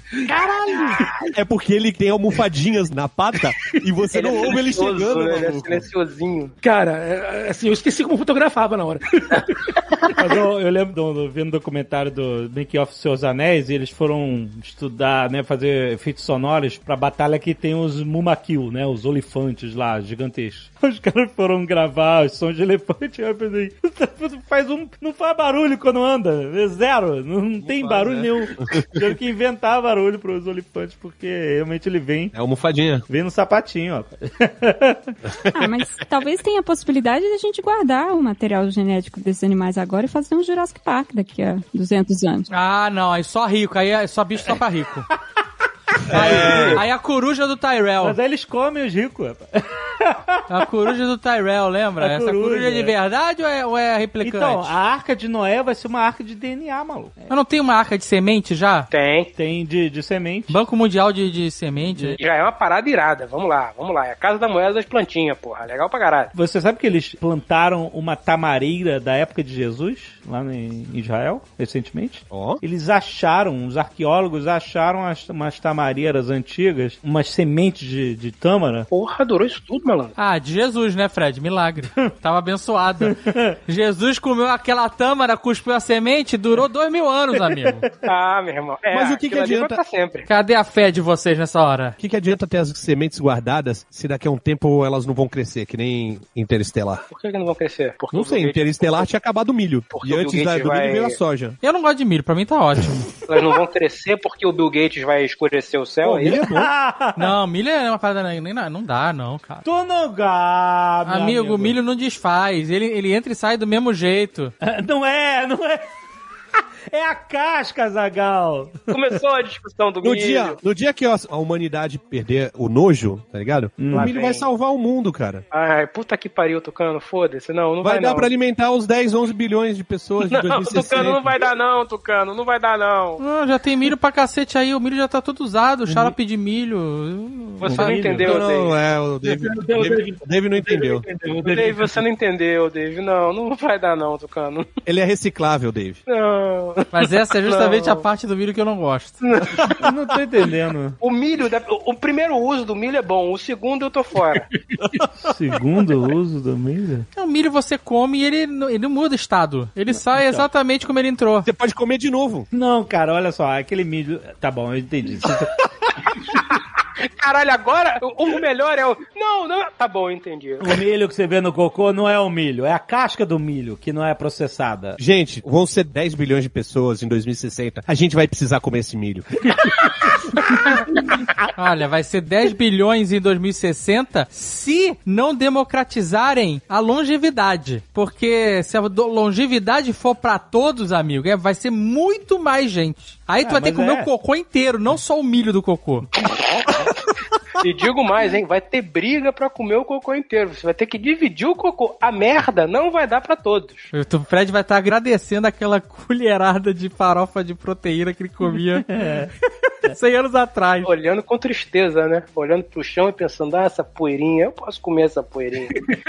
eu consigo me alimentar dessa poeirinha. Vai ser sinistro a gente ir perdendo os alimentos pouco a pouco, né? Mas você, isso tem algum embasamento científico ou é só embasamento cinematográfico? O que? Do milho foi cinematográfico. Não, mas esse seu lamento, O do milho foi empírico. esse seu lamento. O meu lamento é, é verdade, por exemplo. Não é alimento, tá? Mas a gente vive uma crise da rolha. Então os vinhos não vão ter mais rolha. Mas aí E é- faz a é- rolinha é- de, de plástico, resolveu. Então, é deprimente essa rolha, né? Então, mas ela é deprimente cinematograficamente ou cientificamente? Não, ele é ruim cientificamente, porque o meu Coravan, eu tenho um Coravan, que negócio que espeta e você não tira todo o vinho. Ah. Quando a rolha é de plástico, não funciona.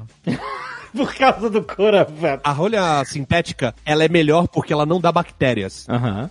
Mas você perde completamente o, sabor. charme do vinho. Não, peraí. Perde o charme ou perde o sabor? Não, Os charme. dois também, Ó, perde ó, charme, mas- sabor. Ah, então para de reclamar, Não, cara. pra mim é ruim, porque eu furo o vinho e começa a vazar. Não, não, não, tudo bem. Então vamos lá. Eu tenho que abrir tudo. Aí gastei o gás à toa. Tem dois produtos que estão em crise hoje. Um é o bacon Aí não. e o outro é o chocolate, é o cacau.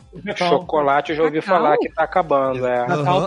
O mel também. O As mel? abelhas, as abelhas estão sumindo, mano. A banana também. Peraí, caraca, tá acabando banana? Como assim? A banana hoje que a gente come, acho que 98% dela no mundo é de uma única espécie. Nossa. É, que ela se né, sobreviveu melhor do que as outras e foi é mais rentável, portanto foi sendo mais plantada. E tem um fungo que está ameaçando acabar, dizimar com as plantações dessa espécie de banana. Cacete, mano. Isso acontece, né? Por exemplo, a, a uva Carmener, que é a, a uva tradicional do Chile, ela só tem no Chile, ela- mas ela é europeia. Deu uma praga lá e acabou, acabou com a uva. Então, a- a- alimentos também se extinguem. Pô, então o negócio é estocar mel, porque mel não estraga, vai valer uma grana. Mas o mel não tem mais, compadre. As abelhas estão morrendo. Mas a abelha tá em perigo. Ó, eu comprei três mels, ou mess.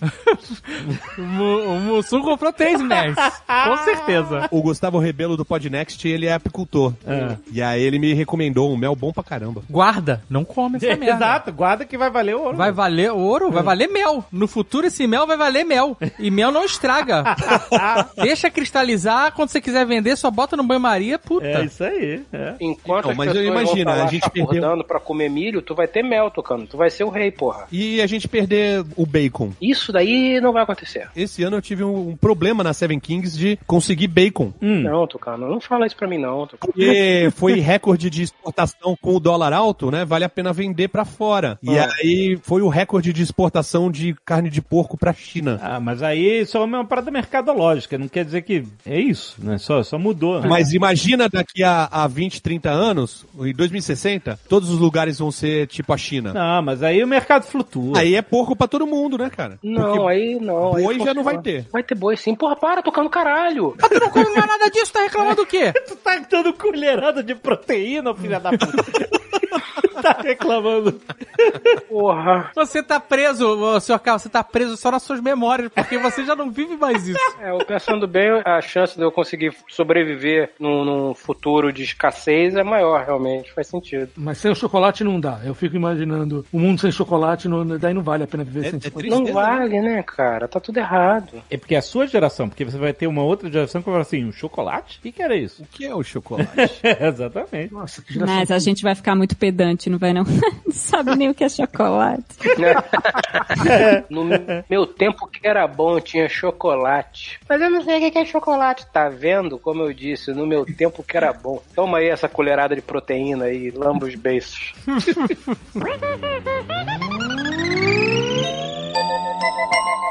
Olha só, tem uma parada que pode revolucionar o mundo, que é essa parada de impressão 3D. Né? Estão falando que pode criar fábricas de casas, inclusive, baratas e tal, com impressão 3D. É, a casa já se constrói, na verdade. Como a Roberta falou, esse negócio de digitalizar a, a fábrica e ela poder fazer qualquer coisa. O Fred teve aí uma oportunidade de testar aí várias... O várias senhor Cali virou o Ford do- do- da nossa galera. Ele é- virou o nosso mundinho de Westworld. Cara, tô aqui modelando agora. Enquanto a gente tá falando, eu tô fazendo uma escultura digital num computador, num ambiente virtual, para jogar para uma máquina que a partir de um líquido vai fazer um sólido. Porra, isso é lindo. Explica pra gente, esse negócio de, tem várias formas de você fazer impressão 3D. Você agora tá imprimindo com resina, certo? Sim, o próximo passo é com pó de metal. Chegaremos lá. Deus do céu. Chegaremos lá. Diz que a impressão de resina dá um cheiro filha da mãe. Tudo fede. E você está fazendo isso fechado, fechado no seu apartamento, é isso? Caralho. Tudo deixado à natureza fede. Ponto.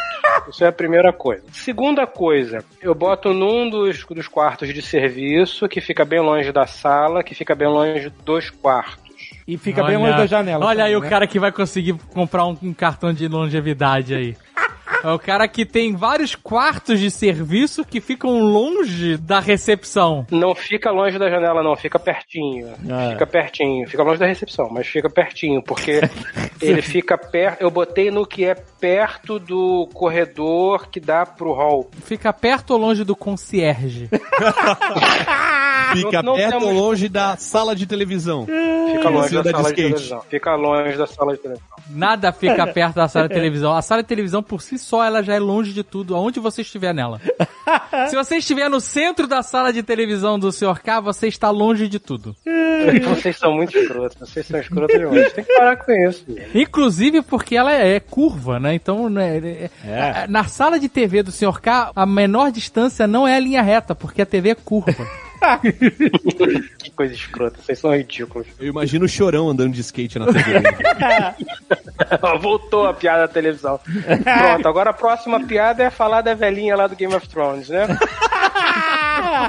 Longevidade. Aí, é. É, vamos lá. O que eu quero saber é o seguinte: se você já imprimiu alguma coisa útil no sentido do seu dia a dia, Hum. ou você, por enquanto, só imprimiu Action figures. Action figures. Entre aspas, futilidades. Por que, que eu falo isso? Porque eu sigo umas pessoas, o Iberê mesmo, do Manual do Mundo, Marcelo Souza, eles já brincam com esse negócio de impressora 3D há algum tempo, ou já mexem, Uhum. e eles imprimem, sei lá, ah, eu preciso de um suporte pro meu iPhone ou pra minha bicicleta lá, e aí o cara imprime um suporte e a parafusa na parede e foi, sacou? Sim. Ou faz negócio de pra tapar a câmera da- do notebook ou do celular. Uhum. Coisas funcionais, vamos dizer assim, sabe? Isso eu acho maneiro pra caramba. Porque hoje, acho que quando você precisa de alguma coisa, ou você vira um artesão e fabrica ela, ou você compra. Sim. O que eu acho que é o futuro da impressão 3D, no sentido de negócio, é você poder, por exemplo, em- ah, eu tava precisando de um tripé pra minha câmera. E você baixa o arquivo e imprime em casa. Então, isso já existe, tá? Você tem vários sites que você já tem arquivos prontos, exatamente para as pessoas que não sabem modelar ou que não querem, simplesmente não estão com o saco. E você tem uma coisa genérica, por assim dizer. Você tem uma, um suporte de celular genérico. Você baixa aquilo você imprime na sua impressora,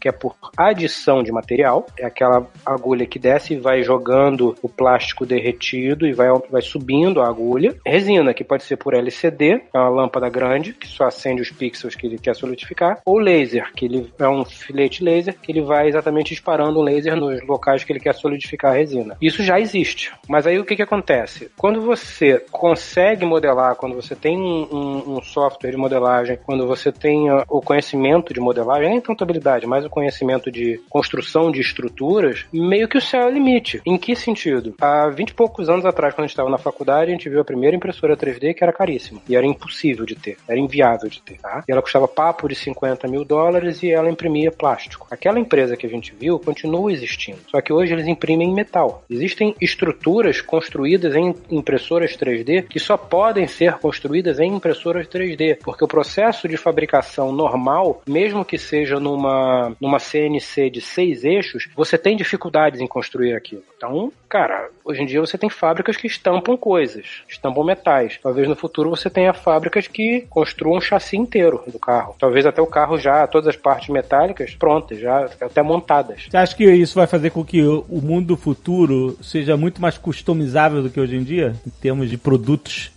físicos? Da forma que eu vejo, eu posso estar falando uma pá de merda, tá? Caio, por favor, você tem como me, me corrigir. Da forma que eu vejo, existem duas vertentes: a vertente de tecnologia e de biotecnologia. A vertente de biotecnologia vai ser a customização máxima, vai ser feito pra você. Ah, sim, você imprime um, um pâncreas novo. Pra você, o seu pâncreas, não é um, um pâncreas novo. Isso. Caraca, que Você idade, imprime mano. O seu pâncreas de novo. Não, que dá, porra. Eu já tô pensando num fígado aqui. É, meu irmão, um pâncreas novo e um um fígado, mais uma vez, onde é que eu assino? Estamos aí. Isso vai ser o máximo da customização, só pra quem tem muito dinheiro. E você vai ter o outro lado, que é a parte mecânica. Olha a longevidade. Olha a Eu não- longevidade. Olha o negócio aí, da... Eu não acho que esse negócio de imprimir órgão vai ser um negócio só de bilionário, não. Eu acho que isso vai ser uma parada mais, muito mais acessível do que a gente Não, acha. No? Canadá. No Por- Canadá que tem tudo. É isso. Não, porra. Não, tô não, Nos países que- dos vikings. Os vikings vão ter isso. Mas no- nos Estados Unidos não vai ter pra todo Vai, mundo. Não vai vai. Ter, vai Plano ter, de saúde cara. não vai te dar órgão nenhum. Não vai, Alexandre. Sabe o que, que vai ter? Pra quem tem muito dinheiro, você vai refazer o seu corpo de forma biológica, se você quiser, com implantes. Pra quem não tem dinheiro, ai caralho, meu pâncreas está fudido. Vou comprar um modelo Yamaha X18.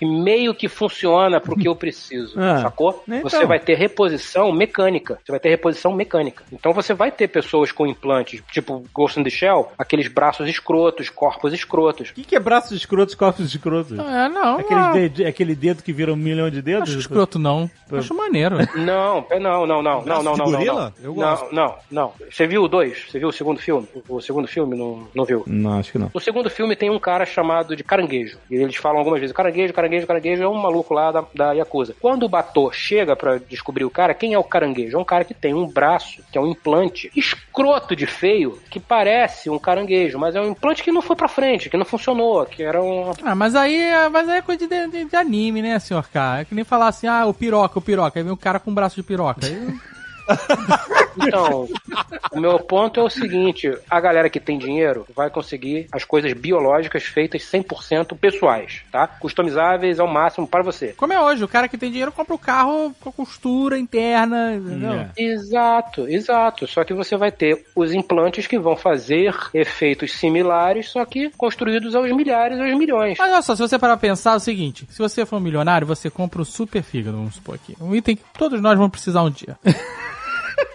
Super fígado. Você compra o fígado que não dá mais problema, se você for milionário. Aí você faz uma cirurgia só, bota o seu fígado novo ali e acabou. Sacou? Esse fígado custou uma fortuna, porque ele é feito pra você, sua medida. Se você não é milionário e você comprar um fígado mais baratinho que vai durar 10 anos, mas custou peanuts, você troca de fígado a cada 10 anos.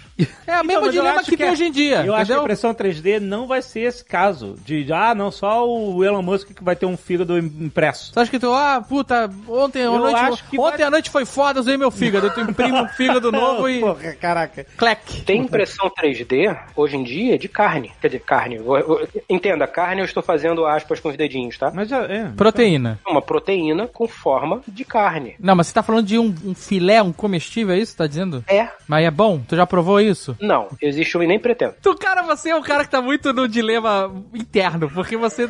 Você acabou de. Antes de gravar, você deu uma colherada de pó de proteína. E aí você tá me dizendo que você não provaria uma carne sintética. Você está comendo pó de proteína!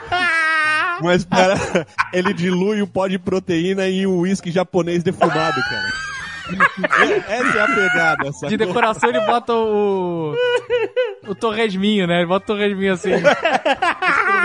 Ele dá um talho, tipo ele dá um talho no Tipo torresminho e bota no canto do copo, assim, na borda, tá ligado? É, o, o, o guarda-chuvinha, né? O guarda-chuvinha dele. A torresmo. Ô, ô, senhor Cássio, se teu médico chegar pra você e falar assim, ó, negócio de proteína aí, da, da farofa de, da colherada de proteína não tá dando certo, não. Agora é carne sintética. Compra uma porra de uma impressora de carne sintética, começa a comer isso aí. Tu vai, meu irmão. Exato. Vai e vai ficar no grupo e a gente vai mudar o nome do grupo pra Beluga Sintética. É, é, faz sentido.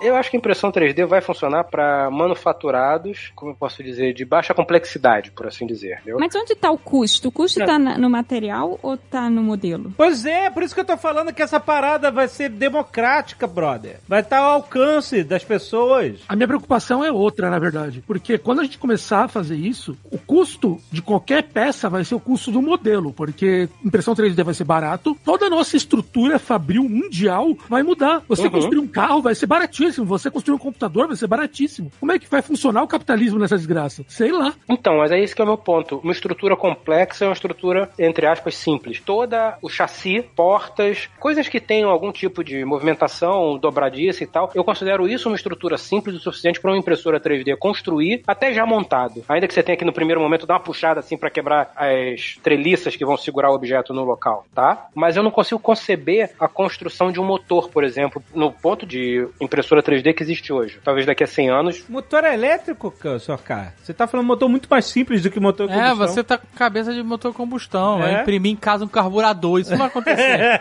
Então, é exatamente como eu me, me corrigi aqui. Hoje eu não consigo imaginar isso. Daqui a 50 anos, talvez seja possível você construir uma coisa complexa. não, vai ser muito antes. O motor elétrico é muito mais simples. Não, daqui a 200 anos só vai ter carro elétrico. Só. Só vai ter carro elétrico, as estradas vão estar repletas. Eu acho que nem carro vai ter, na boa. Não, vai ter carro. Mas muito antes. Muito antes. Todas as montadoras já estão sinalizando carro elétrico. Até 2050 por aí, né? Exato. 30 anos a gente não vai ter mais carro a combustão. E a estrada, que nem no, no filme, lembra do Logan? As estradas eram repletas só de caminhões autônomos. Nenhum, nenhum caminhão Sim, com. sim, Todos sim. os caminhões vai ter, vai ter aquela fila de, de, de caminhões autônomos. Pelo menos é a primeira. Se tem fila, já falhou. A tecnologia Não, falhou. claro que não. Claro que não. Não. Você tem muito mais caminhões da, da- andando. Mas se fez fila, tá errado. Não, cara, eles vão. Olha só, o caminhão a 80. Quero andando. A fila pode andar rápido. Isso. A fila anda rápido. Eles estão andando em fila indiana. Eles... Não, aí não é fila fila. rápida, fila aí é 80 fluxo. Aí não é fila, aí é fluxo.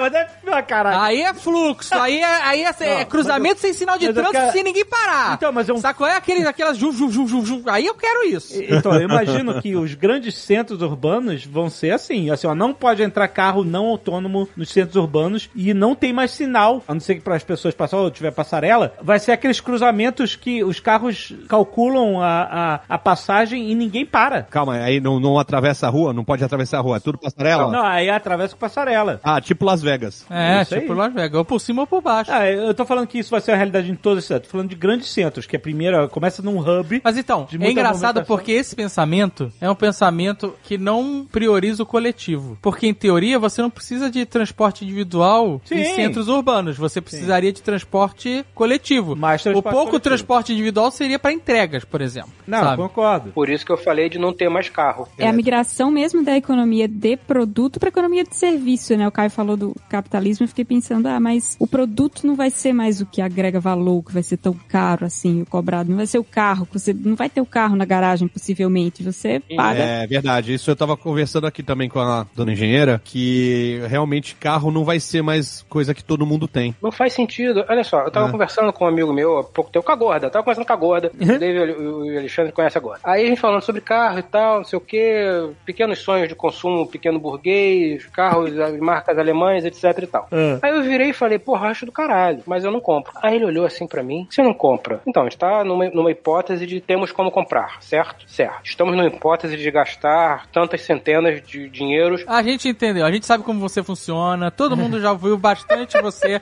pra saber exatamente onde você quer chegar. Eu não compro. Ah. Eu não compro. Eu não acredito nisso. Eu não consigo acreditar nisso. Eu não consigo acreditar nisso. Tudo que este bólido, este, o ápice da engenharia mecânica alemã poderia me proporcionar, no sentido de transporte do ponto A ao ponto B, não no sentido de alegria, felicidade e adrenalina, não. Era o transporte, um Uber me faz. E não custa 500 mil reais, não tem IPVA de 500 mil reais. Mas ninguém compra um Audi pra transporte, né? Olha, querido, conheço alguns que compram. A minha pergunta pro Sr. K é a seguinte: Sr. K, mas você tem carro hoje? Porque hoje tem Uber, mano. E tem outros aplicativos, inclusive. Tenho carro hoje, mas o meu ponto é exatamente esse. Se tiver carro, os carros vão ser muito mais simples do que são hoje. Olha, quem não te conhece que te conhece. Porra, bicho. Porque você é o cara que há um, há meses atrás falou assim: uma empresa de impressoras chinesa entrou em contato comigo, impressoras 3D, e aí fica falando assim: vou mandar uma impressora, o senhor testa, senhor K. Se o senhor gostar, pode fazer um review e falar dela. Aí você, ah, muito interessante. Aí dois dias depois, hum, babou o negócio, a empresa chinesa não vai mandar mais impressora. Comprei uma na Amazon, tá chegando amanhã.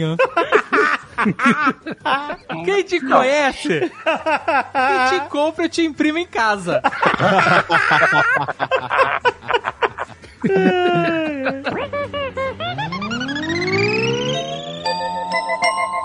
eu acho que é uma das coisas que eu tô animada para ver mudar é justamente o processo fabril, porque agora na pandemia a gente viu muito isso, né? Fábrica de, sei lá, motor fazendo respirador. Uhum. E essa adaptabilidade, eu imagino que com a digitalização das fábricas de, sei lá, impressoras 3D, com a modernização desses processos, você vai poder ter fábricas que fazem o que você quiser. Você só Sim. diz lá, eu quero um grampo para minha plataforma. Eu nem não entendi o que é que o Tucano precisa fazer para a mesa dele, mas tem um gancho e precisa de um serralheiro.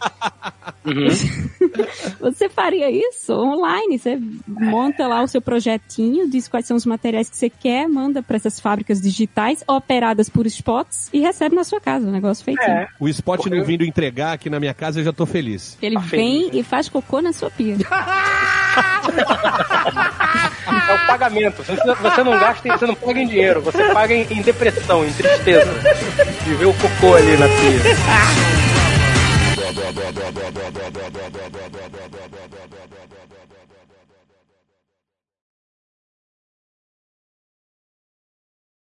O futuro é horroroso! Eu não sei se eu quero viver para sempre. Existe essa possibilidade? Claro! O jeito que você comeu e bebeu na sua adolescência e vida jovem adulto, não. Não, não, não vou viver para sempre, né? Pois é. Este Nerdcast foi editado por Radiofobia, podcast e multimídia.